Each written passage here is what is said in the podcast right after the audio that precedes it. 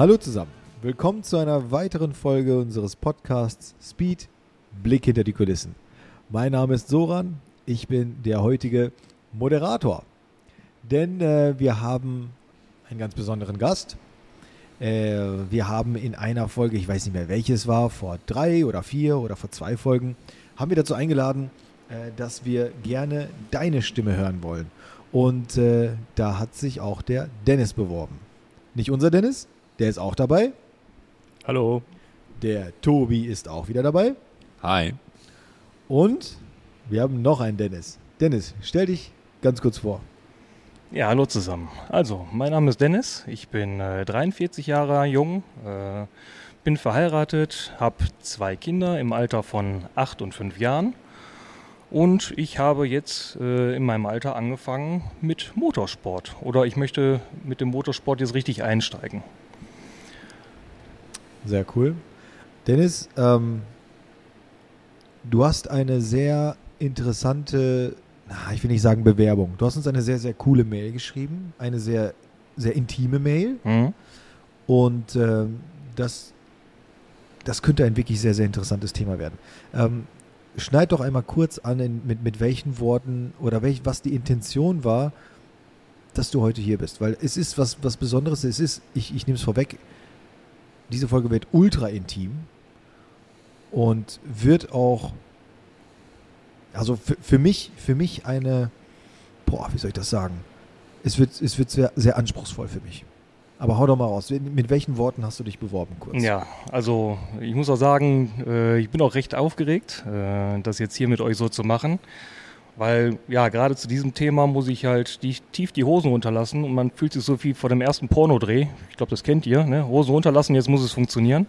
Ich habe noch nicht so viele Pornos gedreht, aber ich stell's mir schwierig vor, ja? Hast du schon mal Pornos gedreht? Geil. Dahinter? Äh, nee, nicht, dass ich wüsste. Ja. Okay. genau. Äh, es geht tatsächlich um ein recht ernstes Thema und zwar um eine Krankheit, die ich im äh, letzten Jahr durchgemacht habe, äh, beziehungsweise die sich auf lange Zeit entwickelt habe und zwar über eine Depression. Ähm, wenn man sich so meinen Lebenslauf anguckt und mein Leben von, von außen betrachtet, hat es keiner so verstanden und wird es auch keiner verstehen. Weil mir geht es so gesehen sehr, sehr gut.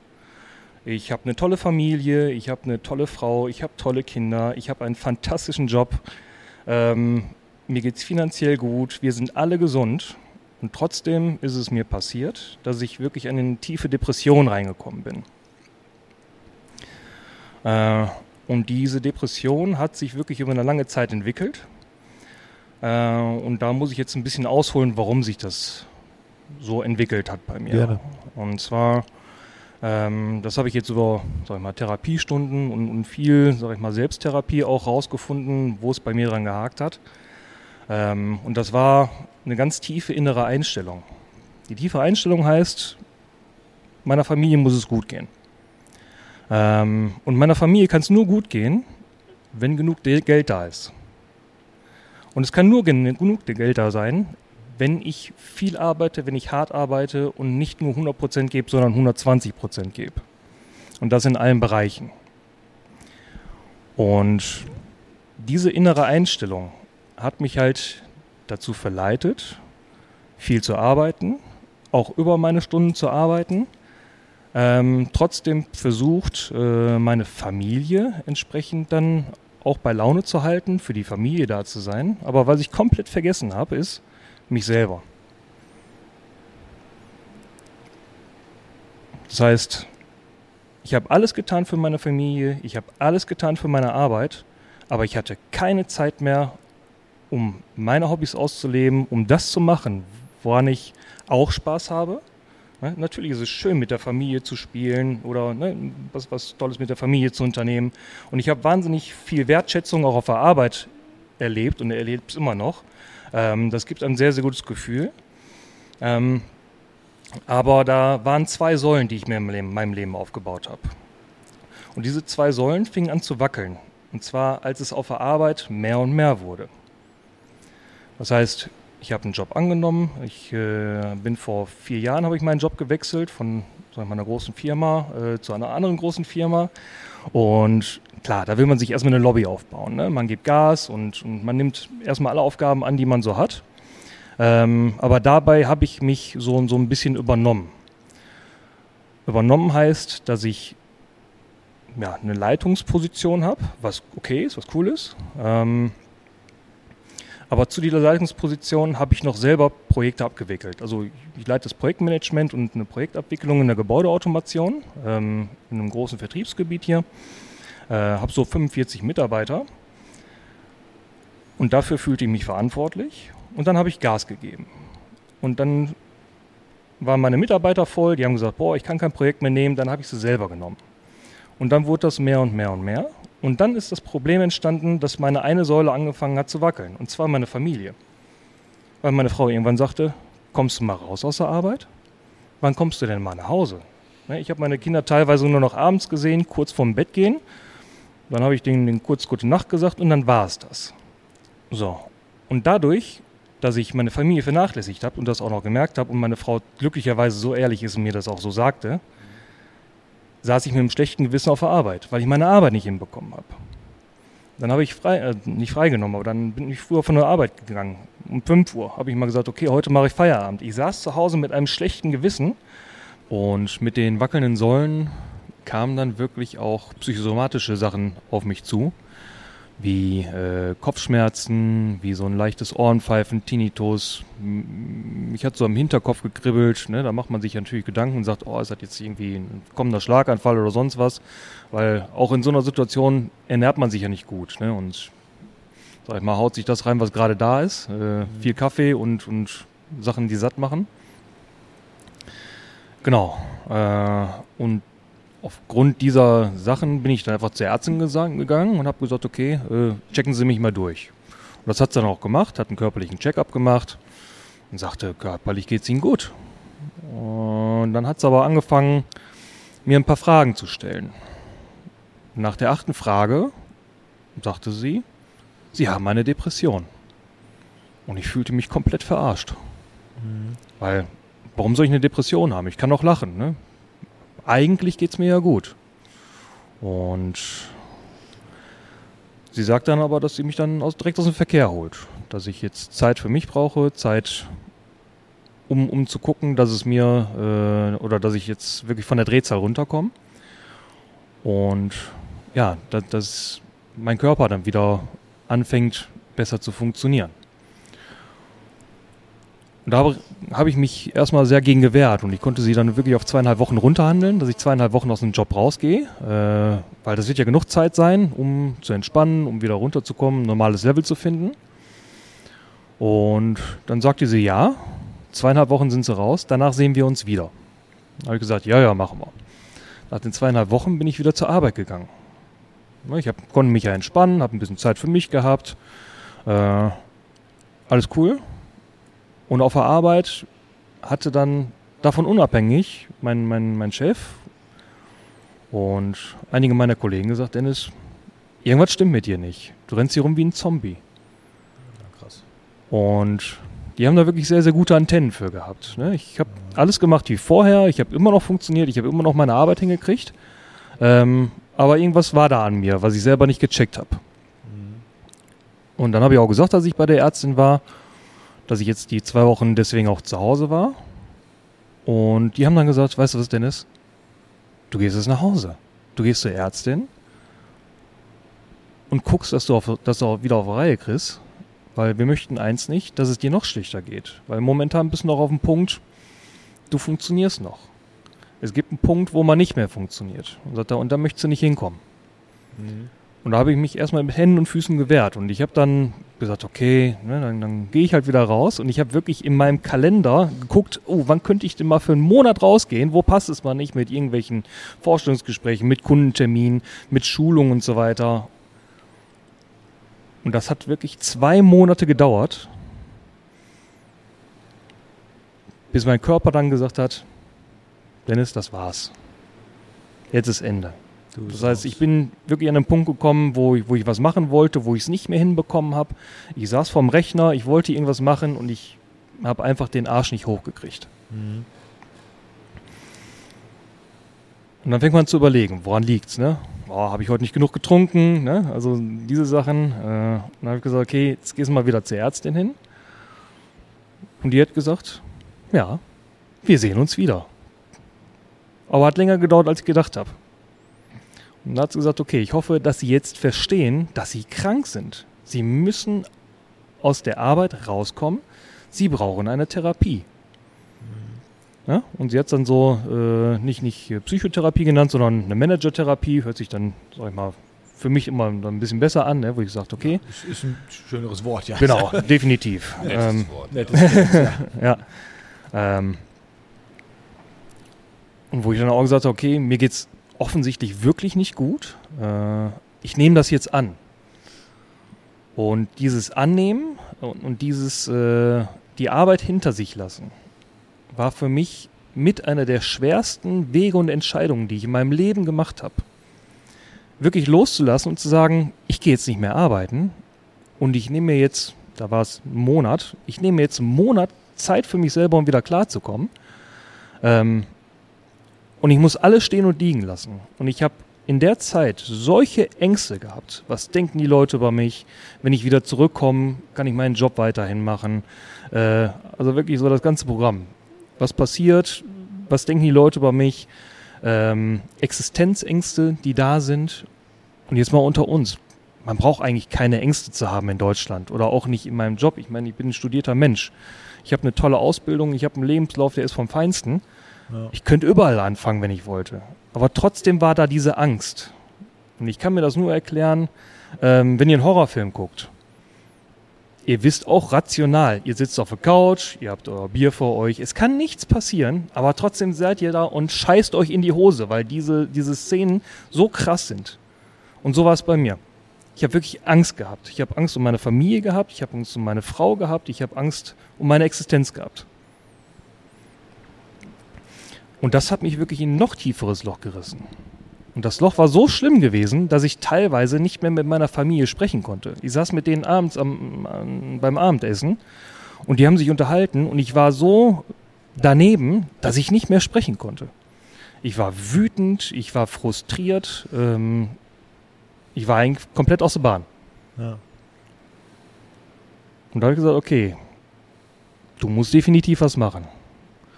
Du, du beschreibst gerade, also für mich beschreibst du gerade einen völlig anderen Menschen. Einen völlig anderen Menschen als das, was ich so jetzt sehe. Ich meine, wir, wir haben uns noch nicht oft gesehen. Aber ich hatte es auch gerade gesagt, als die, als die SD-Karte dann gestreikt hat. Äh, das erste Mal, als ich dich gesehen habe, war auf unserem Meet and Speed Event. Und du hast halt wirklich nur gestrahlt. Ne? Also das war, das war pure Freude. Das war nicht gespielt. Das war auch nicht, ich zwinge mich jetzt Spaß zu haben. Das war pure, pure Freude. Das war aber auch ein geiles Event gewesen. Aber auch ein anderer Punkt, wo du jetzt sagst, was denken denn die anderen Menschen über mich und so weiter. Du sitzt jetzt hier gerade mit uns in einem Podcast und wir haben, wir haben fünfstellige Zuhörer und haust diese Story raus. Das hat nichts mit dem zu tun, nichts mit dieser Person zu tun, die du gerade beschreibst. Plus bist du ja mit diesen offenen Worten direkt auf uns zugekommen. Also, sorry, wenn ich dich gerade unterbrochen habe, aber für mich, ich glaubte die Story zu 1000 Prozent. Aber wenn du das jetzt nicht erwähnt hättest, würde ich sagen, never. Also bis auf meine Familie hat es auch, sag ich mal, habe ich es mir nicht anmerken lassen. Ja? Äh, ich bin ein Mensch, der hat eine große Mauer. Und ich kann funktionieren. Egal wie, egal wo. Es waren jetzt Situationen, gerade auch zu Hause, ähm, wo ich nicht mehr funktioniert habe. Aber ich bin irgendwie so getriggert, wenn ich mich zusammenreiße, dann kann ich immer funktionieren. Ich kann immer lachen und auch fröhlich sein, aber es einfach nicht so meinen. Ja? Und ich sag mal, das ist eine Mauer, die haben, glaube ich, auch viele Leute. Hast du es so gemeint auf dem Event? Das Event, das war schon zum späteren Zeitpunkt. Ja. Ähm, das heißt, diesen, diesen Zusammenbruch, den ich hatte, das war ein paar Monate vorher. Beim Event ging es mir schon wieder gut. Okay. Also es okay. war nicht Es war keine Mauer, es war nicht gespielt. Nein, Du nein, warst nein. happy. Also, äh, ja, genau. Okay. Also das Event, das, äh, ich sag mal, die ersten Glücksmomente, die ich mir erarbeitet habe, die hatte ich schon erlebt und wusste jetzt wieder, wie es sich anfühlt. Ja. Und glaub mal, auf dem Event, ich war wie, das, wie ein kleines Kind, das sich total gefreut hat. Ne? Äh, erstmal der Track, der, der davor war, das, der war ziemlich geil gewesen. Ähm, hab da nette Leute kennengelernt, die mich wirklich auch mit ihren Autos mitgenommen haben. Und ich meine, das war schon für mich eine Überwindung, zu wildfremden Leuten hinzugehen und zu sagen, ey, hast du Bock, mich mitzunehmen? Ich habe mir extra für dieses Event vorher einen Helm geholt, weil ich wusste, man muss einen Helm aufziehen. Ja? Und, ja. und da habe ich nur gesagt, weißt du was, du kaufst jetzt einen Helm und das nimmst du jetzt als Anlass, die Leute anzuquatschen, ob die dich eine Runde mitnehmen. Und was soll denn passieren? Ah, Da sind wir wieder bei Komfortzone, ne? Voll. Geil. Ja. Aber ich habe mir gedacht, okay, du kennst die Leute nicht und, und eins, was ich gelernt habe, ist die große Scheiß drauf Karte mal rauszuholen. Mhm. Und wenn fünf Leute sagen, weißt du was, verpiss dich, ja, dann ist das halt so. Aber wenn einer von denen sagt, immer, ich nehme dich mit, dann habe ich ein geiles Erlebnis. Und da habe ich mir gedacht, das lohnt sich. Also es war auch so ein bisschen für mich Überwindung, dahin zu fahren, mit den Leuten ins Gespräch zu kommen. Was geil ist auf so einem Event, alle haben so den, ja, das gleiche Hobby, ne? Die Ja. gleiche Leidenschaft und, und man kommt super schnell mit denen ins Gespräch. Und wirklich, das war ruckzuck gewesen. Da hatte ich direkt ein paar Leute kennengelernt, die haben mich auch wirk- wirklich mitgenommen und mit denen habe ich jetzt immer noch Kontakt. Ne? Ja, also das ist echt mega geil gewesen. Auch, ich meine, durch Instagram und so weiter, man vernetzt sich halt, ne? Aber das ist auch der Punkt, den du, oh, du erwähnst ganz viele Punkte, an die man anknüpfen kann, aber Hobby, ne? Also man unterschätzt im Alltag, glaube ich, wie wichtig Hobbys sind. Hobbys ist für mich gleichzusetzen mit, mit Leidenschaft, mit Passion, mit, mit Zielen. Das ist so unfassbar wichtig. Und das wird mir in diesem Gespräch jetzt gerade noch viel klarer. Ich habe in, in den letzten Folgen ja auch schon öfter erlebt, dass ich jetzt als Person darf, wirklich davon lebe. Ich lebe davon. Ohne Hobbys und Leidenschaft, und ich glaube, da kann ich für alle sprechen hier in der Runde, sind wir nichts. Also wir funktionieren einfach nur. Das ist so unfassbar wichtig und in deinem Fall sogar so wichtig, dass es vielleicht, ich, ich hoffe, ich greife jetzt nicht vorweg, vielleicht zu deiner Genesung beigetragen hat? Fragezeichen? Weiß ich nicht.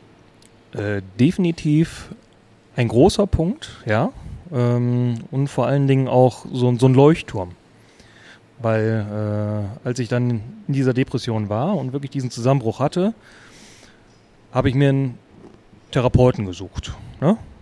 So, als gesetzlich Krankenversicherter in Deutschland einen äh, äh, Psychotherapeuten zu finden, das ist schon geil. Also ich war wirklich wie der letzte Vertriebler. Ich habe mir die Listen aus dem Internet runtergeladen mit Namen, mit Telefonnummern. Ich habe mich durchtelefoniert. Ähm, saß auch auf wirklich bei mehreren Therapeuten auf dem Stuhl zu diesem Erstgespräch. Dazu sind die verpflichtet, das zu machen.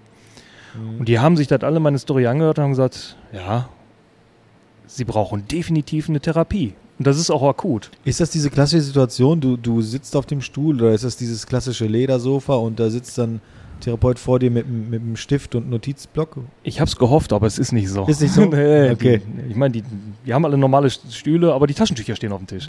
Also Ehrlich? diese- ja, ja, ja, das ist auf, auf jeden Fall so. Ach krass, Ja, ja. okay, okay. Einer der Therapeuten hat auch fast angefangen zu heulen, als ich ihm das erzählt habe. Da Ja. gesagt, okay, jetzt weiß ich, warum man sagt, die Chemie muss stimmen. Da sage ich, okay, bei dem möchte ich nicht hin.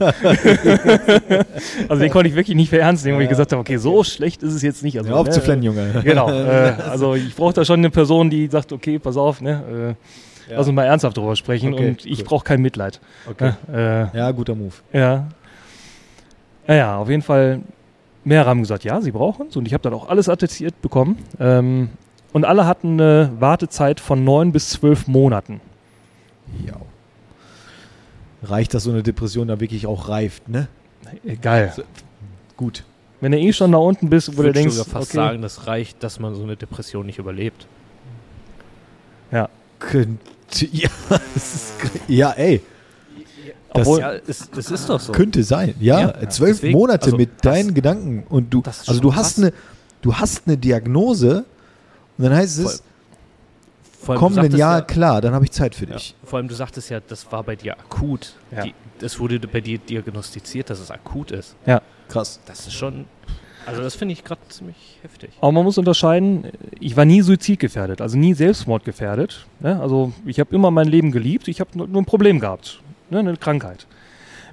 Wenn man, äh, sag ich mal, suizidgefährdet ist, dann wird reagiert. Dann kommt man stationär, das heißt, die Ärzte merken das, oh, da ist jemand in Gefahr und dann wird einem auch geholfen.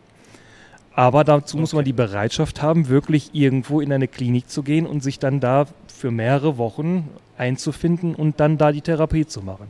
Und das war für mich keine Option, weil ich wollte nicht von meiner Familie weg. Also du sagtest ja auch, deine Familie war auch einer deiner Pfeiler. Ich denke mal, in der schweren Zeit wahrscheinlich noch mehr als davor. Definitiv.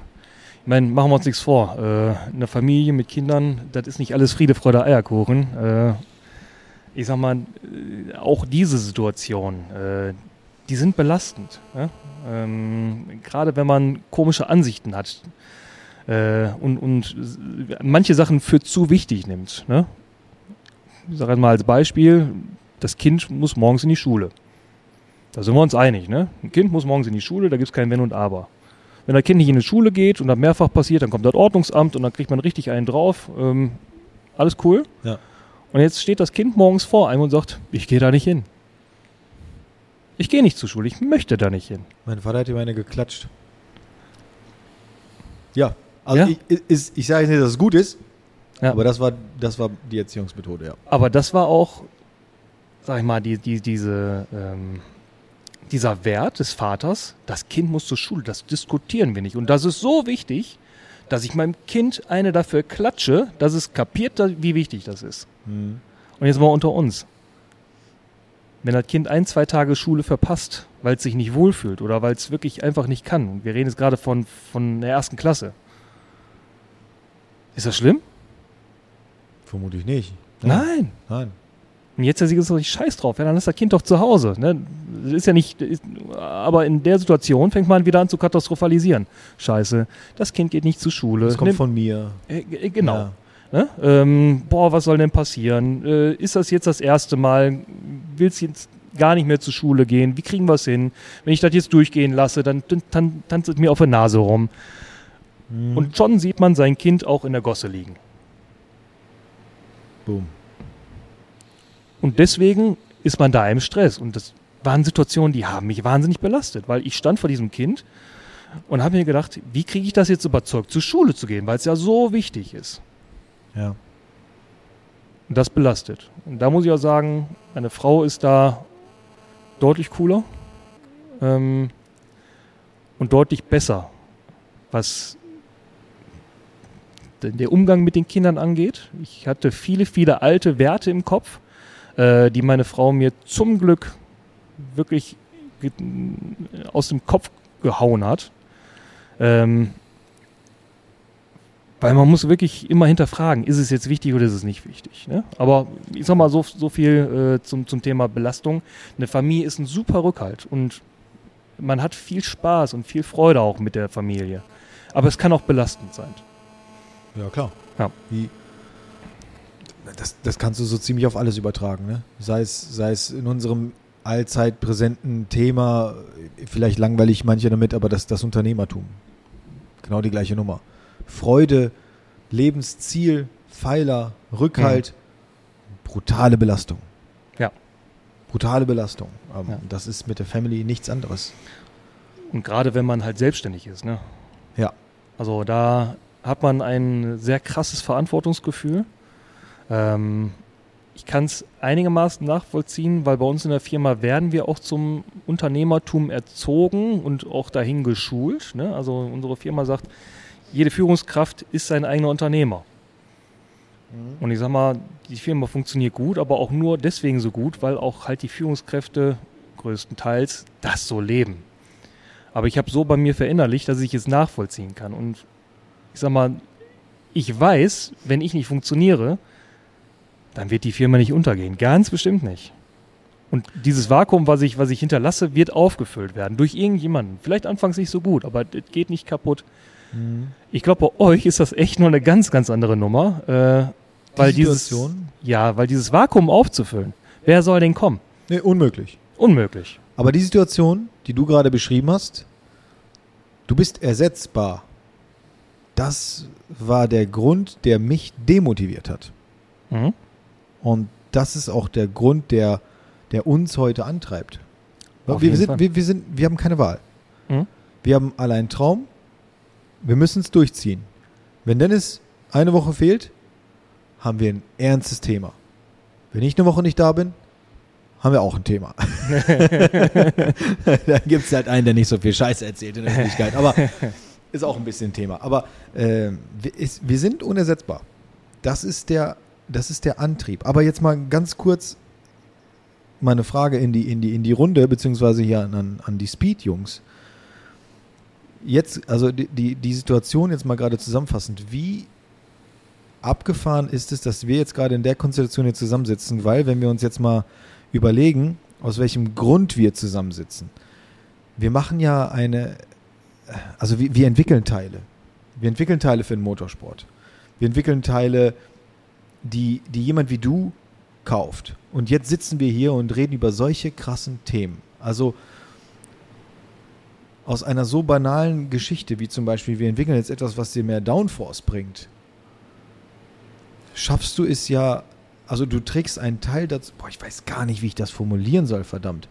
Du trägst einen Teil dazu bei, dass du Stück weit das Leben eines Menschen veränderst. Das klingt jetzt, das klingt jetzt, das klingt total abgehoben.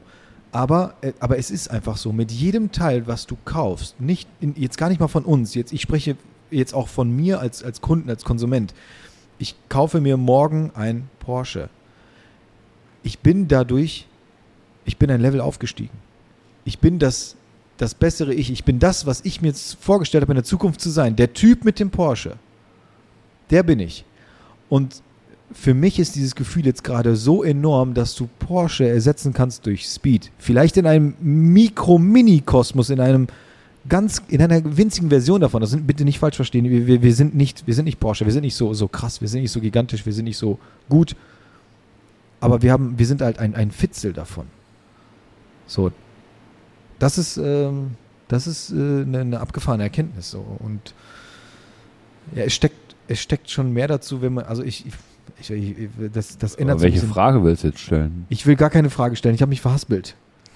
Verdammt scheiße. ja, aber jetzt, ne, jetzt mal, aber jetzt mal, macht das nichts mit euch? Total. Das, also, Also ich sag dazu gar nichts. also du, du Nix. packst jetzt Nee, doch, nee, nee. du Doch, packst, nein, nein. du packst morgen ein Paket. Du packst morgen mal, ein ich pack Paket keine und das, mehr, das geht, nee. das geht an einen Menschen, den du, damit, den du damit glücklich machst. Ja. Das ist, das ist ein Ding. Ja, ich muss ja erstmal Statistiken gucken. Ja, guck deine Was, verdammten was hast du Statistiken. denn bisher gekauft? Na, hau ab, ey. er hat einen Flügel hinter sich. Ja. Ja. Also mich, mich, mich macht das persönlich fertig. Also ich. Ja, ich merke das schon, du bist nämlich komplett ich, ruhig. äh, Und ja. Tobi, also nie li, ruhig. li, lieber, lieber Zuhörer, liebe Zuhörerin, Tobi hat sein Mikro weggestellt, als du gerade erzählt hast, Dennis. Und er guckt mich sogar dabei an. Und genau, er hat, Ja, er ja schon sein, also er, er war ist halt komplett drin. Und ähm, Das ist schon hart. Also es Das- ist. Äh, Das ist aber auch eine krasse Story. voll. Muss man so sagen. Und, und also geil, dass du sie mit uns teilst. Also wirklich cool, Voll. Hut ab. Das ist das, ist das, was ich meinte. Es hat, die Person, von der du erzählst, sitzt hier heute nicht.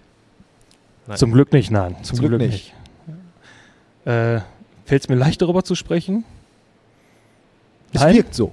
Nee, fällt, fällt es nicht? Ja, nein. Nein? Das war das, was ich vorhin äh, gesagt habe, mit der Hose runterlassen. Ne? Ja. Äh, Porno drehen. Also, ja. Also, man fühlt sich schon entblößt und, und dadurch auch verletzbar. Ne?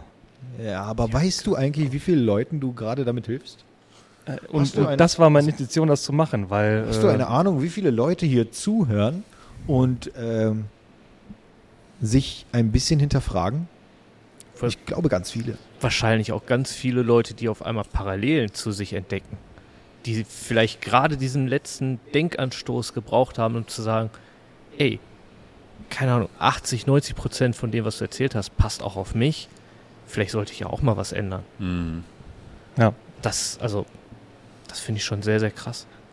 Aber Ich meine, was, was du auch vorhin gesagt hast, mit, mit dem Unternehmertum, mit der Selbstständigkeit, äh, wenn ihr fehlt, ähm, dann habt ihr ein Problem. Ja. Aber damit muss man umgehen können. Na, das heißt, wenn es so sein sollte und Es kann immer was passieren. Man kann krank werden, man kann vom Auto angefahren werden äh, oder sonst irgendwas. Es wird immer weitergehen. Es wird vielleicht nicht so gut weitergehen. Aber mit dieser Verantwortung muss man wirklich umgehen können und sagen, weißt du was? Ja, dann ist das halt so. Boah, außerhalb meiner Vorstellungskraft. Also, ja, es ist. Es muss du, erst so weit kommen. Was du sagst, ist richtig. Aber wenn jetzt. Wenn Dennis jetzt morgen nicht mehr da ist, Hm? abseits der Firma hätte ich persönlich ein Problem. So krass, dass die Firma ein Problem hätte. So, wenn er jetzt morgen, okay, an, anfahren und kaputt und tot ist das natürlich krass, aber wenn er jetzt sagen würde, ich habe keinen Bock mehr, dann hätte ich auf vielen Ebenen ein großes Problem. Ja. Das kann ich mir nicht jetzt, vorstellen. Jetzt fangen wir an, warum hast du ein Problem? Oder was wären die Probleme? Jetzt fangen wir an zu katastrophalisieren. Und jetzt, jetzt zieh mal richtig durch. Boah, ne, da bin ich raus, da gehe ich einfach, steige ich einfach ins Auto und fahre im Kreis. Da bin ich, nee, Was ist das Schlimmste, was passieren kann, wenn Dennis nicht da ist? nee, da steige ich nicht ein. Das meine ich, ehrlich. Da bin ich, das ist egoistisch. Naja, Ist okay. Da nicht konstruieren kann, muss es ja irgendwie anders machen. Und Nein, nein. Daher, wenn er nicht da ist, dann haben wir keine Teile mehr und ich kann keine mehr verpacken, also habe ich ein Problem am Ende der Kette. Mehr oder minder. Ja. Okay, und wir neigen ich krieg ja dazu. keine mehr. Mehr oder minder. Oh, wir neigen dazu, und so habe ich das auch, zu katastrophalisieren, bis man am Tiefpunkt ist. Scheiße. Dann geht die Firma den Bach runter. Okay. Aber was man dann machen muss, und das hat mir mein Bruder erzählt, spinn das Ding doch mal weiter. Was passiert, wenn die Firma pleite ist? Und wirklich platt ist? Das wäre unglaublich schade. Und ich glaube, neue. wir- ja, aber es wird doch weitergehen. Ihr würdet euch was Neues suchen, was Neues aufbauen. Vielleicht in eine Firma reingehen. Vielleicht werdet ihr nicht ganz so happy wie jetzt. Aber das Leben ist doch nicht vorbei. Nein, das Leben ist nicht vorbei, aber ich glaube, der Gedanke, dass es keine andere Option gibt, ist unser Antrieb. Ich glaube, das ist echt unser Antrieb, weil es gibt für mich keine Alternative. Es gibt für mich keine Alternative. Und das so, ist geil. In, in meiner Welt ist es nicht, nicht existent. Ich, ich krieg's nicht hin, in die Richtung zu denken. Aber du willst es. Und das ist das Geile. Ne? Ihr, ihr habt alle diesen Traum, dieses Ziel und, und äh, ihr habt unglaublich viel Spaß dabei. Und ich kann mir vorstellen, wie viel Spaß ihr dabei habt. Ja. Weil ihr lebt euer Hobby, ihr lebt euren Traum. Und das ist der Antrieb. Und deswegen wird es euch auch nicht passieren, Ja. dass ihr da anfangt, wirklich zu wackeln. Ja. Weil ich kenne das. Man ist im Flow. Man sagt, boah, ne, du kannst 16 Stunden am Tag arbeiten, aber du gehst ins Bett und sagst, boah, das war ein geiler Tag. Ja. Er war zwar anstrengend, ist auch vielleicht ein bisschen mehr daneben gegangen, aber am nächsten Ach, Morgen stehst du früh auf und sagst dir, weißt du was, ich freue mich auf den Tag. Das ist ein wichtiger Punkt, weil das habe ich mir ungeachtet unseres Gesprächs jetzt schon vorher wirklich auf die Fahne geschrieben. Da habe ich letztens drüber nachgedacht. Ich habe mich hinterfragt, ob ich diesen Weg, den wir hier gehen, auch wirklich ausreichend genieße. Weil ich habe oft Tage, da komme ich abends nach Hause und da denke ich mir auch, oh, das nicht erledigt, das nicht erledigt, das nicht erledigt, Stress, fuck, fuck, fuck, fuck, fuck. Und ich habe mir auf die Fahne geschrieben, den Weg mehr zu genießen, weil das hatte ich mein ganzes Leben. Ich habe mein Studium habe ich nicht genossen, weil ich es durchgezogen habe und durchgeknüppelt habe. Und im Nachgang denke ich mir, jo, das ist ein Studentenleben, das war voll geil. Mhm. Aber du darfst nicht zu sehr auf das Ziel hinfie hinfiebern, weil das Ziel rückt immer weiter weg. Das Ziel ist jetzt eine Million Umsatz. Ja gut, ist geknackt. Scheiße. Bin ich glücklicher? Nein. Das nächste Ziel ist, keine Ahnung, 10 Millionen Umsatz. Völlig banale Scheiße. Das nächste Ziel ist, ein Porsche fahren. Ja, kaufen wir einen Porsche. Ich fahre nicht nach Hause und sage, ich lege mich jetzt ruhig hin, alles ist cool der Weg ist halt echt das Ding. Das klingt wie so ein, wie so ein richtig beschissener Influencer-Spruch, den, den, den man, den, den so ein Influencer unter so ein, unter so ein äh, Instagram-Beitrag schreibt. Der Weg ist das Ziel, glaub an dich, fuck you. Aber es ist was dran. Nur, dass die es halt nicht verstehen, aber 100 Prozent. Also ich bin auch immer nur meinen, meinen Zielen hinterhergelaufen, habe gesagt, das ist mein Ziel und das möchte ich haben. Aber man merkt halt, wenn du das Ziel erreicht hast, so geil, wie ich es mir vorgestellt habe, ist es eigentlich gar nicht. Ja. Ne? Aber jetzt bist du ja auf dem Weg der Besserung. Du bist ja bei uns, ne? Also bist du auf dem Weg der Besserung. denke ich. Lass uns das mal ganz ein bisschen mit weiterspinnen. Also du warst auf, den, auf dem Event, ne?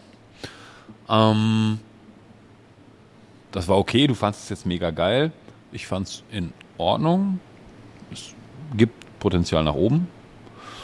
Ähm, du hast ja jetzt Leute gefragt, ob du mitfahren kannst und so weiter, aber was fährst du denn für ein Auto?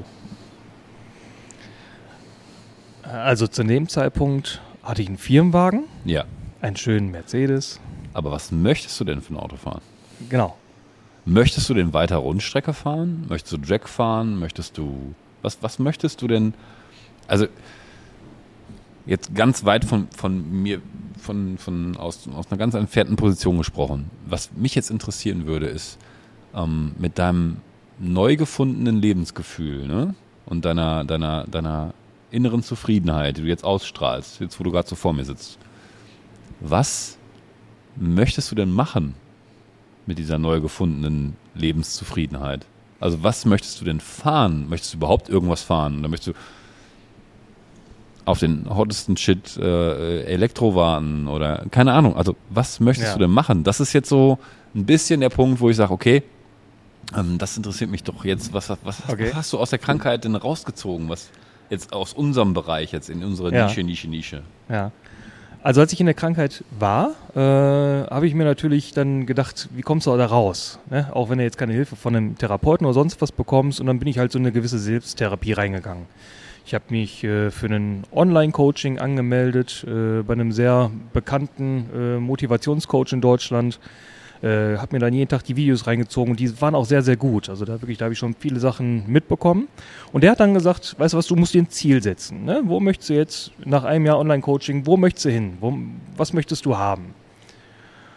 Und da war für mich sehr schnell klar, weil ich immer ein Autofreak war, weißt du was, ich brauche ein Spaßauto.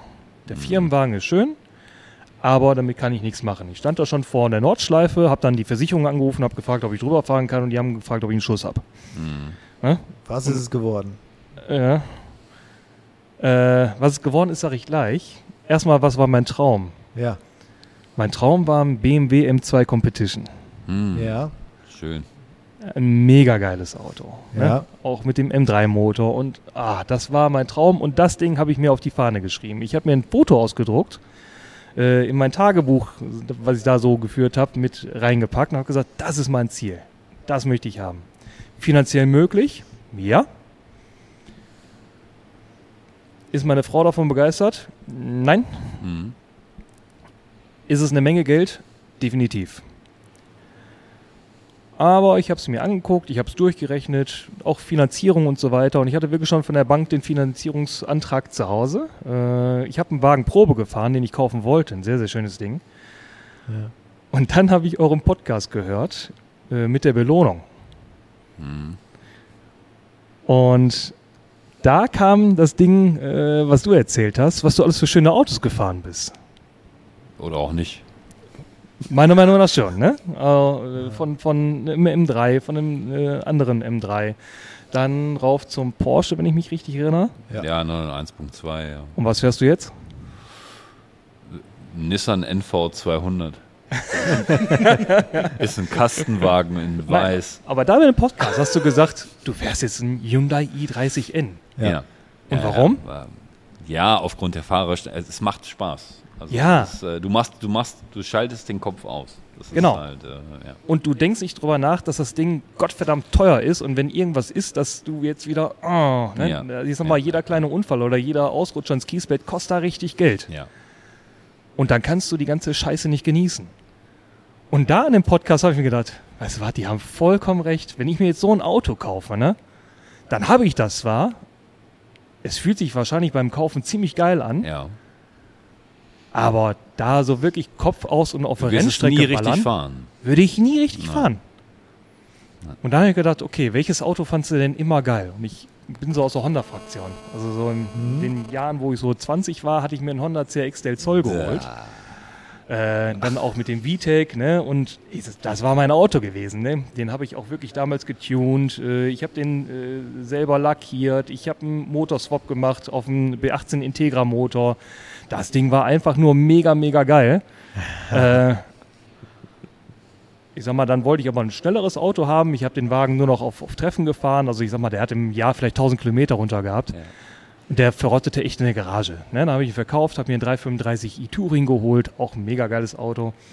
Aber dann war der Wagen halt weg. Ne? Und dann kam halt Karriere, dann kam, meine Ja. Frau war schon da gewesen, äh, aber dann kamen auch die Kinder und dann geht wirklich diese, dieses Autoding weg.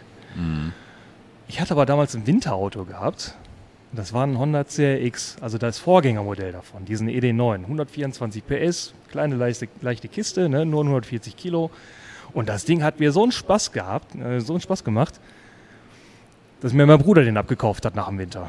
Und der hat den Ja. auch über Jahre gefahren und ehrlich, das war so eine geile Möhre. Da habe ich gesagt, weißt du was, anstatt ein BMW M2 hole ich mir jetzt wieder einen alten Honda CRX. Das Ding ist 31 Jahre Geil. alt kosten Schweinegeld für so ein Ding, weil ich, Mhm. mein Winterauto hat damals 500 Euro gekostet. Jetzt hat man für das gleiche Auto, ein paar Jahre später, 5000 Euro. Und dann habe ich gedacht, weißt du was, das Ding hat mir so einen Spaß gemacht und es ist so sympathisch, dieses Auto. Ne? Äh, man wirkt damit nicht prollig und man hat wahnsinnig viel Spaß.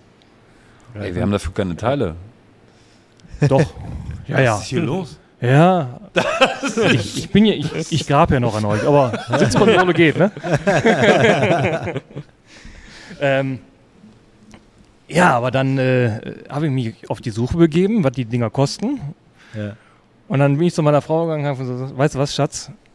Ich brauche ein Auto. Und die hat gesagt, du hast ein Auto. Ich sage, ich brauche ein Spaßauto.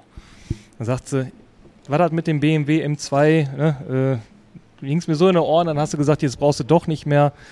Und jetzt kommst du wieder mit einem neuen Auto und ich sage, ja. Und weißt du was?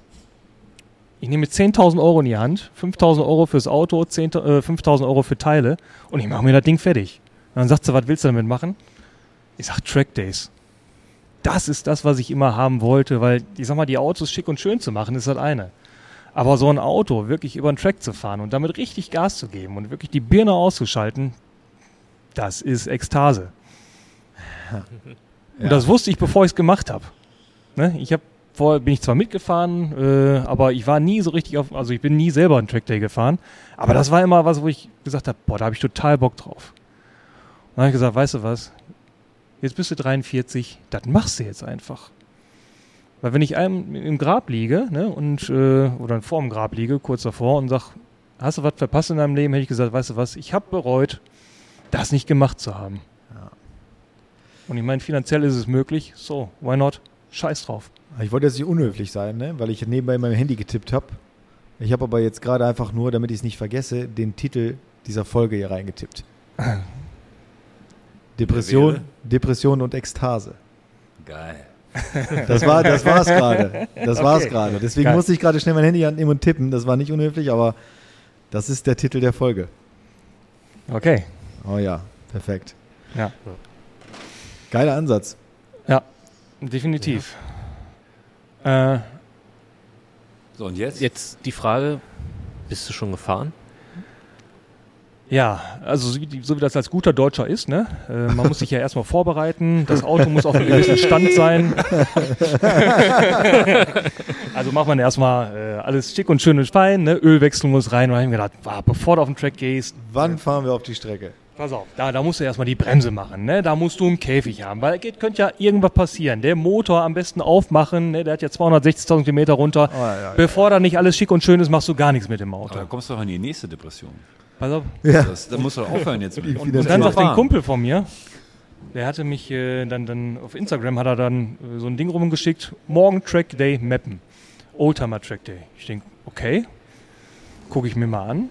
Dann habe ich ihn angeschrieben, haben wir, der hat den gleichen Wagen wie ich, ne? Ich sag, fährst du morgen? Ja, ja, klar. Ich sag, boah, cool. Meinst du, ich kann da mitfahren? Er sagt er, warum nicht? Ich sag, ja, ich weiß nicht, mit der Bremse. hm. Und er sagt, hör mal, fahr doch einfach hin und hab Hey. deinen Spaß. Fahren, testen. Genau. Ja. So. Aber der Allmann in mir, aha, ne, bevor jetzt irgendwas passiert, ich muss mir einen Trailer besorgen, damit ich den zurücktrailern kann. Ne? Ich weiß ja nicht, wie das Auto funktioniert. Und Schwiegerpapa war noch am nächsten Tag zum Hähnchenessen da eingeladen. Ne? Oh, was passiert denn, wenn ich dann zu spät komme, weil die Karre gemarsch ist? Du denkst zu viel nach. Ja, pass auf. Und dann habe ich noch eBay Kleinanzeigen, die ganzen Trailer-Typen abgeklappert. Ne? Und alle haben gesagt, nee, geht nicht. Ja, Mann. Und, und genau diese Erkenntnis gesagt, weißt du was, was bist du eigentlich für ein Spacken? Fahr hin, hab Spaß, du bist ADAC Plus Mitglied seit 25 Jahren, also gib Gas. Also ja. richtig. Ja. Und dann bin ich halt hingefahren und hab dann echt gesagt, weißt du was, et kütt wie kütt. Und dann habe ich mich angemeldet, habe meinen Helm aufgezogen, bin dann zu Start und Ziel gefahren und ich habe gequiekt wie ein kleines Mädchen, weil ich mich so gefreut habe. Geil. Geil. ja. Und es Ja, hat klar. funktioniert.